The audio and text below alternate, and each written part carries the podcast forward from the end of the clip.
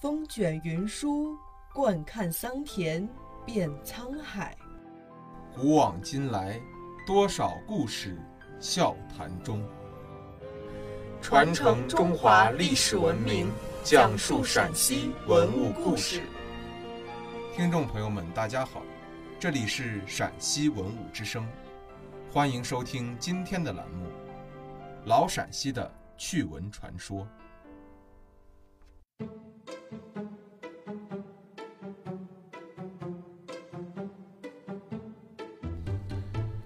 西安是中华民族和中国文明的发祥地之一，它有六千多年的建城史和一千两百多年的国都史，其被称为世界四大古都之一，中国四大古都之首。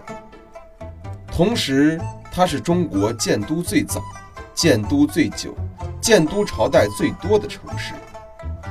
西周时，此地称封蒿，是周文王和周武王分别修建的封京和蒿京的合称。汉代以后，明代以前，这里被称作长安或京兆。据《明史》记载，洪武二年，朝廷设立西安府，自此沿用至今。在漫长的历史进程中，经过历朝历代的建设和完善，才形成了今天的西安城。汉高祖五年，刘邦置长安县，由宰相萧何主持营造新城，名为长安城，意思是长治久安。以后又修建了宫殿长乐宫和未央宫。汉惠帝元年开始修建。长安城城墙，至惠帝五年竣工。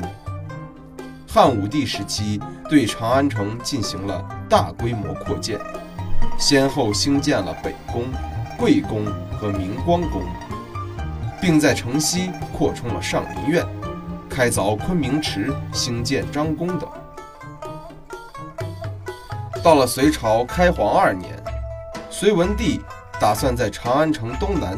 建造新都，定名为大兴城。大兴城由年仅二十八岁的建筑学家宇文恺主持规划和建设。他在修建此城时，将整个城区设计成南北八条、东西十四条大街，纵横交错，如棋盘。此外，他还将宽度达一百五十五米的朱雀大街。作为整个城市的中轴线，南北贯通至承天门，形成一个巨型广场。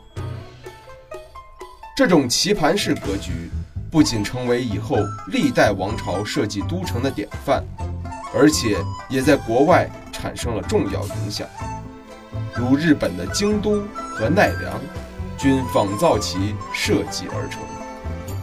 大业九年。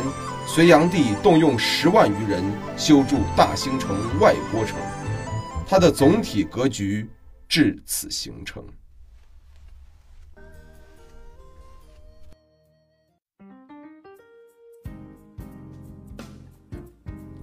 感谢收听今天的陕西文物之声，更多往期节目及相关文物动态，敬请关注陕西文物之声官方微博或登录蜻蜓 FM 收听。